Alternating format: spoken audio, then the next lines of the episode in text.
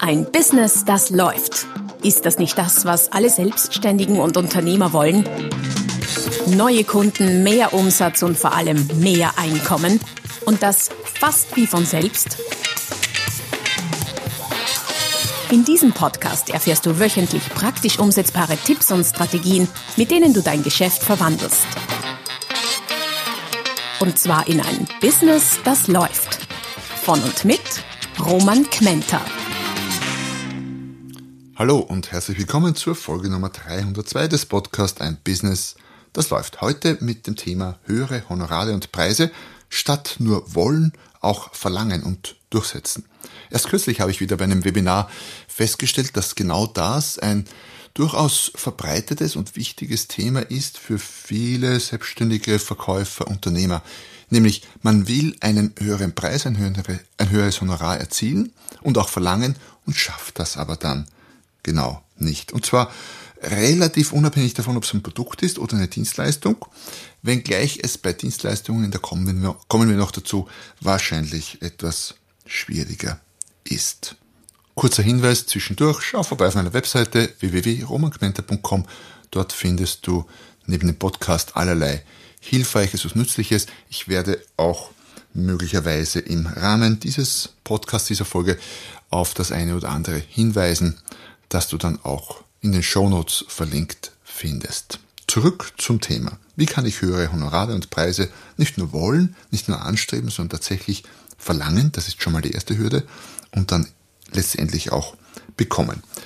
Das äh, könnte man so meinen, es sei ja eine einfache Sache. Ich meine, ich verlange, wenn ich jetzt Dienstleister bin und sagen wir mal einen Stunden- oder einen Tagsatz habe und mir überlege, ich verlange jetzt 2000 Euro am Tag, was auch immer, dann könnte ich ja das ganz einfach sagen. Und trotzdem fällt es uns bisweilen so schwer, das über die Lippen zu bekommen, wie mir immer wieder äh, von Menschen, mit denen ich so zu, zu tun habe, von Klienten, von anderen Teilnehmern aus Webinaren bestätigt wird. Und ob das ein Produkt ist oder eine Dienstleistung, macht schon noch auch einen gewissen Unterschied. Ich behaupte, dass es bei, dass es Dienstleistern, speziell selbstständigen Dienstleistern, oft schwerer fällt, höhere Honorare aufzurufen und tatsächlich zu verlangen. Warum?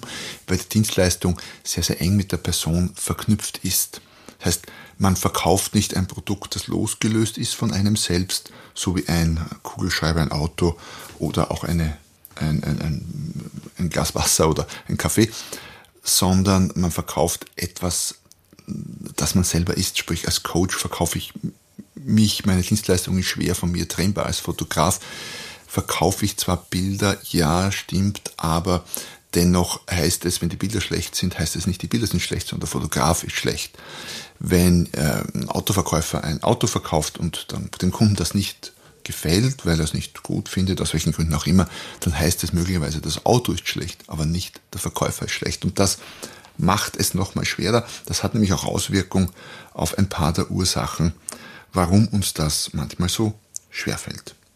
Kommen wir gleich zu den Ursachen. Da gibt es eine ganze Reihe, sehr viel mehr, als man vielleicht glauben könnte. Ein wesentlicher Grund ist ganz sicher der, dass der Selbstwert zu niedrig sein könnte. Weil wenn ich äh, zu wenig Selbstwert habe und Dienstleister bin, da ist das mit den Dienstleistungen speziell wichtig, dann fällt es mir natürlich schwer, meine Dienstleistung als wertvoll zu betrachten. Und wenn ich eine nicht wertvolle Dienstleistung verkaufe, deren Wert unter dem ist, was ich gern bekommen oder verlangen würde, dann fällt es mir natürlich schwer, das über die Lippen zu bekommen. Das heißt, mangelnder Selbstwert ist ein wesentlicher Grund, speziell bei Dienstleistern, die die Dienstleistung selbst erbringen.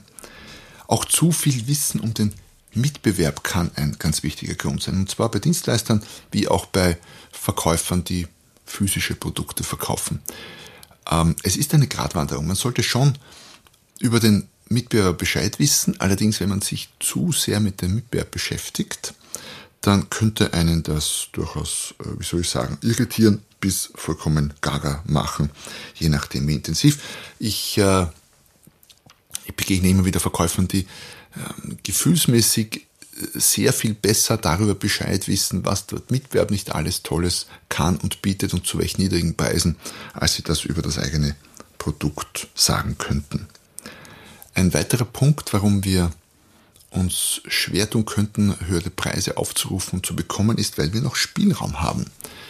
Wenn ich jetzt, bleiben wir bei dem Beispiel Dienstleister bin und einen Tagsatz von 2000 habe und auch erhalte und gerne 2500 haben möchte, aber es mir mit den 2000 auch gut geht, ist ja nicht so schlecht, kann man ja gut davon leben, wie sagen wir so schön, muss eine alte Oma lange dafür stricken, dann habe ich keinen wirklichen Druck möglicherweise und unbewusst schwingt mit, naja, 2000 ist ja eh auch okay. Und dann ist es natürlich sehr viel schwerer, wenn wir einen solchen Spielraum haben, tatsächlich den höheren Preis zu verlangen. Wenn wir hingegen ein Produkt einkaufen um 100, äh, dann fällt es uns relativ leicht, einen Preis über 100 aufzurufen, weil wir ja sonst draufzahlen würden.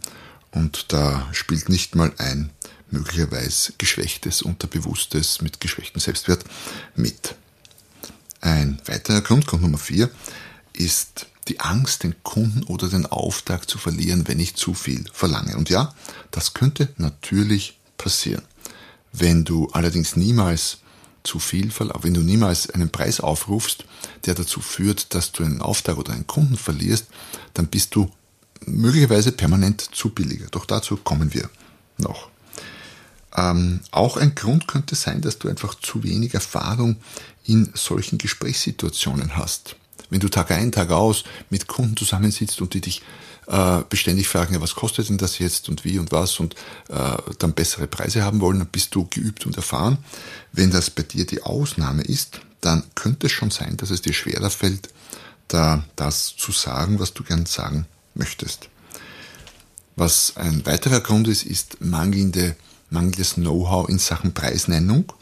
Da gibt es ein paar Dinge, die zu berücksichtigen sind und die dir das Preisnennen, das richtige Preisnennen nicht nur leichter machen, sondern dich auch sehr, sehr viel erfolgreicher dabei machen werden. Und last but not least, wenn es, na, stimmt nicht, es ist nicht last, aber not least, also es kommt noch was, um es so zu sagen, wenn du zu wenig Know-how in der Preisverhandlung hast, die ja gar nicht folgen muss. Es folgt ja nicht automatisch nach jeder Preisnennung eine Preisverhandlung, zum Glück, sondern oft ist es so, Kunde fragt, was kostet das jetzt? Du sagst ihm den Preis, Kunde sagt, ja passt, alles gut. Aber wenn eine Preisverhandlung folgen sollte und du äh, zu wenig Know-how, zu wenig Erfahrung hast bei Preisverhandlungen, dann könnte das auch dazu führen, dass du dich schwer tust, quasi äh, einen höheren Preis aufzurufen, weil du mehr oder weniger unbewusst diese Verhandlungen vermeiden möchtest. Und jetzt wirklich, last but not least, zu wenig Übung kann ein Grund sein, warum du, dich, warum du dich schwer tust, höhere Preise zu sagen, geschweige denn sie zu erhalten. So, jetzt kennen wir eine ganze Menge Gründe, warum es möglicherweise nicht so toll klappt oder bisher nicht so toll geklappt hat. Und damit das in Zukunft anders ist, habe ich natürlich auch äh, quasi mindestens genauso viele Lösungen, Tipps und Strategien für dich mitgebracht. Also was kannst du dagegen tun, wenn dir das Nennen und Durchsetzen höherer Preise schwerfällt? Der erste und wichtigste Kunde für dich selber bist du oder solltest du ein Vertriebsteam haben, größeres Unternehmen sein, mit dem du arbeitest, dann sind deine ersten und wichtigsten Kunden deine Verkäufer. Das heißt, es geht in einem ersten Schritt darum, dir selbst deine Leistung oder dein Produkt zu verkaufen. Wenn du es nicht kaufst, wie soll es der Kunde kaufen? Dann tust du dich natürlich ganz, ganz, ganz schwer, nicht nur den Preis zu nennen, wenn er höher ist, sondern überhaupt etwas zu verkaufen, wenn du es nicht gekauft hast. Und gekauft hast meine ich nicht unbedingt physisch, sondern mental, wenngleich auch das physische Kaufen durchaus Sinn macht. Ähm, wenn wenn du zum Beispiel Autos verkaufst und ein Vertriebsteam hast und deine Verkäufer äh, nicht das eigene Fahrzeug kaufen oder zumindest fahren, ich weiß schon, es gibt auch Firmenautos, dann äh, hast du möglicherweise ein grundlegendes Problem. Aber das so am Rande gesagt. Wie kannst du es dir verkaufen? Wenn du Dienstleister bist, dann liste dir mal auf, was alles an deiner Leistung dranhängt. Ähm, man sagt das oft so, ja, eine Beraterstunde, eine Coachingstunde, irgendwie eine, auch im Handwerk eine Stunde. Jetzt überleg dir mal, erstens, was hängt da unmittelbar dran? Oft ist Vorbereitung, Nachbereitungszeiten, äh, Reinigung, äh, dann könnten es Zusatzmaterialien sein, Verbrauchsmaterialien, die mit dranhängen. Allein die Terminabstimmung kann in manchen Fällen richtiger Aufwand sein. Dagegen gleich mal hinher, Termin verschoben, gleich mal Viertel, halbe Stunde am Telefon oder online äh, ganz schnell weg. Ich habe die Rechnung, also das erste. So. Und das zweite ist natürlich, was musstest du tun vorab, um diese Leistung überhaupt erbringen zu können? Also die ganze Ausbildung, ähm, was noch, das Know-how, das du dir angeeignet hast, diese vielen Bücher, die Übungsstunden, etc., etc., etc. Also da kommt sehr viel zusammen. Also die beiden Blöcke würde ich äh, auflisten. Was hängt unmittelbar am Auftrag an Zeiten, an Kosten und was musstest du tun, um überhaupt so weit zu kommen. Und wenn du das auflistest, dann wirst du eine unglaublich lange Liste kriegen in den meisten Fällen. Ich habe das mal gemacht für meine Tätigkeit als Vortragsredner, wo man ja auch relativ leicht den Eindruck kriegen könnte, hey, da steht einer auf der Bühne, spricht irgendwie eine halbe, dreiviertel Stunde, Stunde und kriegt richtig viel Geld, ein paar tausend Euro dafür. Äh, leicht verdientes Geld könnte man meinen, ja und nein. Also es ist leicht verdientes Geld für mich. Warum? Weil ich irrsinnig gerne auf der Bühne stehe und spreche. So gesehen ist es leicht verdient. Äh, gleichzeitig, wenn man sich auflistet, wie viele Stunden da unmittelbar dranhängen. Oft reise ich für einen Vortrag irgendwo hin, ich sage jetzt mal nach Berlin, nach Hamburg, sonst wo, nach Köln. Und ähm, spreche dann dort vielleicht nur eine halbe Stunde, bin aber insgesamt äh, einen Tag unterwegs mit einer Nächtigung und so, je nachdem, wie ich reise und wie die, wie die Flugzeiten sind. Und da habe ich noch nicht gesprochen von den ganzen Vorstimmungs, äh, Abstimmungsgesprächen, Vorbereitungen und so weiter und so fort. Also da kommt ziemlich viel Zeit zusammen und da reden wir noch gar nicht über das viele Marketing, das ich machen müsste, damit ich überhaupt angefragt werde als Speaker und dann auf dieser Bühne stehen kann. Hab's mal durchgerechnet für Speaker-Tätigkeit und bin auf äh, nur die unmittelbar zurechenbare Zeit und, und den unmittelbar zurechenbaren äh, finanziellen Aufwand bin ich dann letztendlich, glaube ich, ungefähr dorthin gekommen als Redner, wo ein gut bezahlter Karosserie-Spengler, wie sagt man in Deutschland, also der, der die Dellen im, äh, im Blech beim Auto ausbessert, ähm, ungefähr in dieser Region bin ich dann gelandet pro Stunde. Soll jetzt kein Jammern sein, auch nicht auf hohem Niveau, einfach nur ein Tipp, wie du dir den Wert deiner Leistung auch selber verkaufen kannst. Das ist ein Weg, wie du das tun kannst. Der andere Weg ist, überleg dir doch, wie der Kunde davon profitiert. Angenommen, du machst Therapie, Raucherentwöhnung. Kenne ich jemanden, der macht Raucherentwöhnung. Das dauert möglicherweise gar nicht mal so lange. Ich kenne jemanden, der macht Raucherentwöhnung per Hypnose und das könnte durchaus in einer Session erledigt sein und funktionieren. Äh, wie ich selber weiß aus, aus äh, diversen Hypnoseausbildungen, kann schon funktionieren, funktioniert auch oft. Jetzt dauert so eine Session vielleicht nur 20 Minuten. Jetzt könnte man sagen, naja, 20 Minuten, was kann man für 20 Minuten verlangen? Da kann ich doch keine 100, 200, 500 oder gar 1000 Euro verlangen. Umgekehrt, wenn man sich überlegt, was allein der Raucher sich spart in einem Monat an, äh, an Zigaretten, wenn er eine Packung am Tag raucht, sind das in einem Monat bei 6 Euro pro Packung circa 180 Euro. Geschweige denn von einem Jahr, geschweige denn von seinem restlichen Leben. Und man Raucher fragen würde, was wären sie bereit dafür zu zahlen, nicht mehr rauchen zu müssen, also die, die, die dies gerne äh, beenden würden, die anderen natürlich nicht, dann sind das wahrscheinlich Beträge, die weit, weit entfernt von dem Stundensatz für einen Therapeuten oder Coach sind. Also verkaufst dir selber. Schritt 1 oder Tipp 1. Wir kommen zum zweiten Tipp. Der lautet, vergiss den Mitbewerb. Vor allem dort, wo das Produkt nicht eins zu eins vergleichbar ist. Was meine ich mit eins zu eins vergleichbar?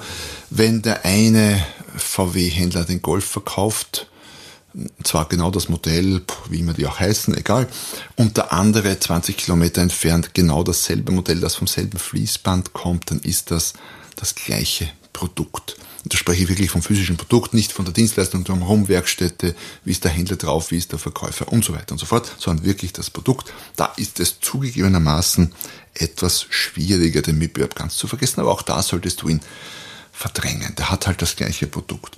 Wenn du eine Dienstleistung verkaufst, so wie ich zum Beispiel einen Vortrag oder Business Coaching oder dergleichen, selbst ein Buch, dann ist das nicht vergleichbar. Es ist immer etwas anderes, als jeder andere bieten kann.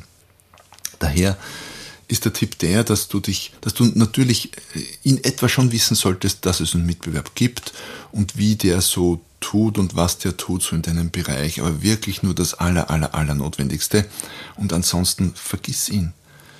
Hör auf, dich für den Mitbewerb zu interessieren. Das interessiert äh, irgendwie niemanden. Konzentriere dich auf das, was du tust und was du bieten kannst und nicht auf das, was der Mitbewerb tut. Ähm, ich treffe immer wieder Verkäufer, die sich so intensiv mit dem Mitbewerb beschäftigen, dass sie sich selber total verrückt machen. Tipp Nummer drei ist, äh, wenn du Menschen findest, die das bereits gut können, nämlich hohe Honorare, hohe Preise aufrufen, verlangen, durchsetzen, dann schau, dass du dich mit diesen möglichst oft umgibst. Und äh, wie soll ich sagen, profitiere von ihrem Know-how, aber vor allem auch von ihrem Mindset, von der Energie, von der Atmosphäre. Es hilft immer, sich mit Menschen zu umgeben, die bei irgendetwas, das man gern äh, können möchte oder lernen möchte, schon besser sind als man selbst. Allerdings äh, machen es viele Menschen umgekehrt. Sie umgeben sich mit Menschen, die schlechter sind, in einem gewissen Punkt als sie selber, um dann Nummer eins sein zu können. Ja, das fühlt sich zwar kurzfristig gut an, aber bringt dir mittelfristig nichts. Besser Tennis spielen lernst du nur, wenn du mit Gegnern oder gegen Gegner spielst, die besser spielen als du. Tipp Nummer vier, enge deinen Spielraum ein. Wenn du äh, ein Vertriebsteam hast, als Unternehmer bist, ein Vertriebsteam hast mit ein paar oder auch sehr vielen Leuten, dann wirst du feststellen, dass deine Mitarbeiter sich immer an die Grenze oder die meisten davon die meiste Zeit über an die Grenze des Machbaren herantasten oder diese sogar überschreiten, was Nachlässe und Preise angeht. Gibt kaum jemanden in Vertriebsteams, der, wenn er 10% ausschöpfen darf an Nachlass, das nicht auch tut. Die meisten tun's die meiste Zeit über. Warum? Macht die Sache einfacher. Wenn ich noch dazu nach Umsatz oder nach Stückzahl irgendwie äh, bemessen und bezahlt werde, äh, ist das ja durchaus aus Vertriebssicht eine sinnvolle Strategie. Das heißt, was du als Chef tun kannst oder als Chefin, schränkt den Spielraum deiner Mitarbeiter ein. Gib ihnen einfach weniger Platz, um sich mit Rabatten oder Nachlässen zu rühren. Das könnte so weit gehen, dass du sagst, das ist der Fixpreis. Punkt aus. Ende. Es kommt ein bisschen aufs Produkt und auf die Branche an und nicht zuletzt auf die Qualität deiner Mitarbeiter, aber das ist ein Weg. Also schränk den Spielraum ein. Und als Selbstständiger solltest du das auch tun. Schränke deinen eigenen Spielraum ein. Jetzt könnte man natürlich sagen, vor allem wenn du Dienstleistung verkaufst, wo es ja keinen Einkaufspreis oder keine Produktionskosten in dem Sinn gibt, dann was ist der Spielraum? Ähm, da kannst du dich ein bisschen austricksen, indem du hergehst und dir eine Preisliste schreibst. Stundensatz, Tagsatz, äh, Leistung A, Leistung B, Leistung C, so wie es in traditionellen Dienstleistungsbereichen ja durchaus getan wird. Beim Friseur gibt es eine Preisliste und die meisten Fotografen haben für die Standard Sessions oder viele Fotografen haben für die Standard Sessions auch Preislisten. Also was kannst du tun? Wie kannst du deine Preisliste gestalten? Und wenn der Kunde dich fragt, wie viel was kostet, am Telefon oder auch in äh, quasi von Angesicht zu Angesicht, dann zück deine Preisliste und lies ihm das vor oder gib ihm die Preisliste, auch möglich, je nachdem, worum es geht. Weil ein geschriebener Preis ist nicht nur für den Kunden fixer und verbindlicher und hat mehr Gewicht, sondern vor allem auch für dich selbst. Strategie Nummer 5. Rechne ein bisschen. Rechne dir durch, wie viele Aufträge du verlieren könntest, durch den höheren Preis oder wie viele Kunden du verlieren könntest, ohne dabei drauf zu zahlen, weil du verdienst ja mit dem höheren Preis auch mehr Geld. Machst nicht nur mehr Umsatz, sondern auch mehr Deckungsbeitrag pro Stück oder pro Leistungseinheit. Und das heißt, du brauchst nicht so viele Aufträge und so viele Kunden, um, deine, äh, um, um deinen Umsatz von vorher zu erreichen oder dein Umsatzziel zu erreichen oder dein, dein Deckungsbeitrags- oder Ertragsziel. Daher kannst du es dir durchaus leisten, äh, weniger zu verkaufen. Ähm, als Dienstleister würde das bedeuten, du musst weniger arbeiten, um den gleichen Umsatz zu machen. Und das ist per se gar keine schlechte Sache. Also wenn ich sage, wenn ich sage 100.000 Umsatz mit äh, lieber mit 50 oder mit 20 Arbeitstagen, dann sage ich ja klar lieber mit 20, weil dann habe ich 30 Tage mehr, um mich um mein Business zu kümmern, um mich darum zu kümmern, dass ich mehr Kunden heranschaffe, die bereit sind, höhere Tagsätze oder Honorare zu zahlen. Um dir das ganze, äh, die ganze Berechnung leichter zu machen, habe ich einen Aktionsrechner programmiert. Das ist ein kleines Tool. Auf Excel kannst du dir herunterladen. Die, äh, den Link findest du in den Show Notes zu dieser Folge. Tipp Nummer 6 lautet, lerne die Preise professionell ordentlich zu nennen. Oder Honorare, klarerweise. Dazu habe ich einen Blogbeitrag verfasst. Den Link findest du in den Show Notes. Dort ist das recht ausführlich erklärt und ich glaube, ich habe auch mal eine oder ziemlich sicher oder ganz sicher sogar schon mal eine Podcast-Folge dazu gemacht. Aber schau in den Blog rein, dort findest du es gut erklärt. Äh, es ist ein drei, vier Schritte Prozess, wobei es auf ein paar Dinge ankommt. Äh, letztlich geht es darum, den Preis so zu nennen, dass der Kunde gar nicht auf die Idee käme, dann nach einem besseren Preis zu fragen oder diesen nicht zu akzeptieren.